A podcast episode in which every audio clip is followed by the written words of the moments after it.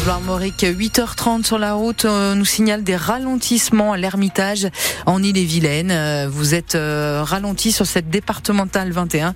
D'ailleurs, dites-nous en plus, j'ai besoin de vos yeux là sur la route.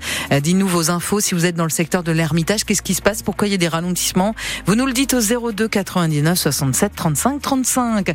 Côté météo, bah, c'est couvert ce matin avec quelques pluies par endroits.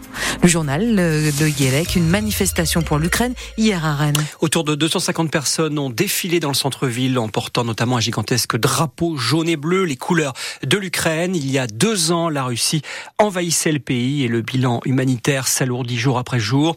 Alice est venue avec le drapeau de l'Union européenne sur les épaules. Cette Française dénonce une guerre qui la révolte. Moi, je suis choquée depuis deux ans euh, par cette guerre. Euh, je suis les nouvelles tous les jours et euh, je pense que c'est important de venir, quoi.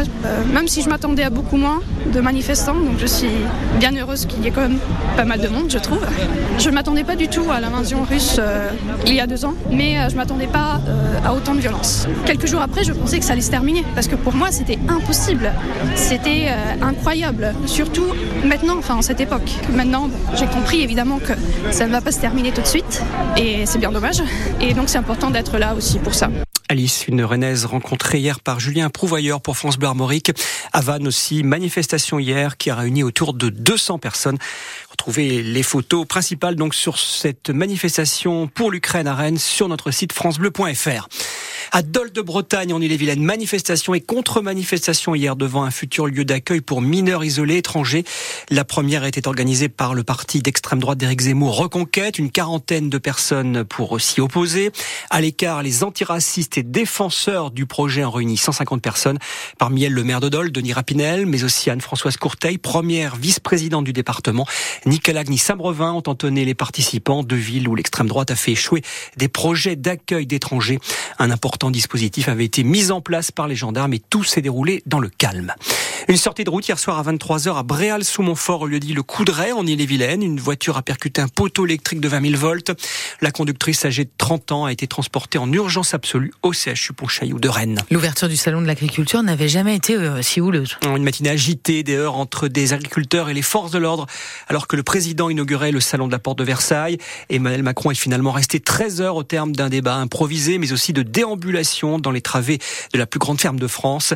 Le chef de l'État s'est dit favorable à la mise en place de prix planchers, un moyen pour protéger les revenus des exploitants. On y reviendra dans le journal de 9h sur un match, Pardon, un match au, sommet pour le Stade Rennais. Hâte de, le dire. Ah oui, on peut le dire. Les Rouges et Noirs affrontent le Paris Saint-Germain, bien sûr, leader indétrônable de Ligue 1. Ça sera donc à partir de 17h05 le coup d'envoi, mais l'avant-match sur France Bleu Armorique dès 16h30. Hier, Lorient a été battu à domicile par Nantes à 1-0.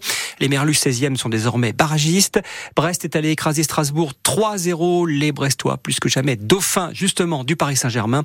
En Ligue 2, deux défaites bretonnes. Guingamp 1-0 à Bordeaux et Concarneau dominé par Laval 3-1. Le 15 de France défile l'Italie cet après-midi au tournoi des six nations de rugby. La rencontre se déroule au stade Pierre-Mauroy de Lille. Hier, l'Irlande a poursuivi son sans faute en dominant le Pays de Galles 31 à 7 et l'Écosse a battu l'Angleterre 30 à 21. Après la large défaite subie face aux Irlandais, les Bleus ont su réagir en s'imposant en Écosse il y a 15 jours. Ils vont tenter aujourd'hui de confirmer ce succès et de montrer tout de même un visage plus séduisant, Vincent Pellegrini. Après ce début de tournoi guerre enthousiasmant et avant d'affronter l'équipe la plus faible de la compétition, bon nombre d'observateurs plaidaient pour un renouvellement et un rajeunissement de ce 15 de France. Cela n'a pas été l'option choisie par Fabien Galtier. Le rugby, c'est pas la Star Academy, c'est pas Colanta non plus. L'équipe de France du rugby, c'est pas ça. On est, on est convaincu que ça ne marche pas, pas avec cette équipe-là pas avec l'histoire de cette équipe-là. On est convaincu que vivre l'expérience qu'on vit en ce moment va nous rendre plus forts. Battu lors de ses deux premiers matchs dans ce tournoi, l'Italie reste sur une défaite cinglante face aux Bleus, 60 à 7 en octobre dernier lors de la Coupe du Monde.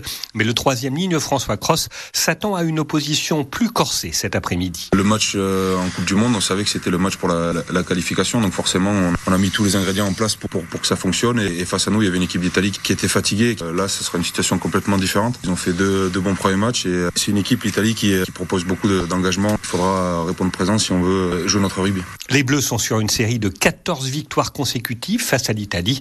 Ils n'ont plus perdu face à la Squadra depuis 11 ans. Et donc France-Italie cet après-midi au tournoi des Six Nations. Handball, c'est son Rennes s'est imposé 32 à 29 contre Limoges hier soir. Les irréductibles sont 12e au classement.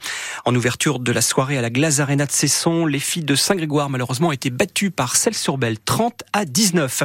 Et puis l'équipe de France de tennis de table homme va tenter ce midi en Corée du Sud de remporter la première médaille d'or de son histoire lors des championnats du monde avec un Rennais d'ailleurs. Dans l'équipe, le joueur de Torigny-Fouillard, Jules Roland, qui remplaçant derrière le trio titulaire français composé des frères Lebrun et de Simon Gauzy. 8h35 sur France Bleu Armorique.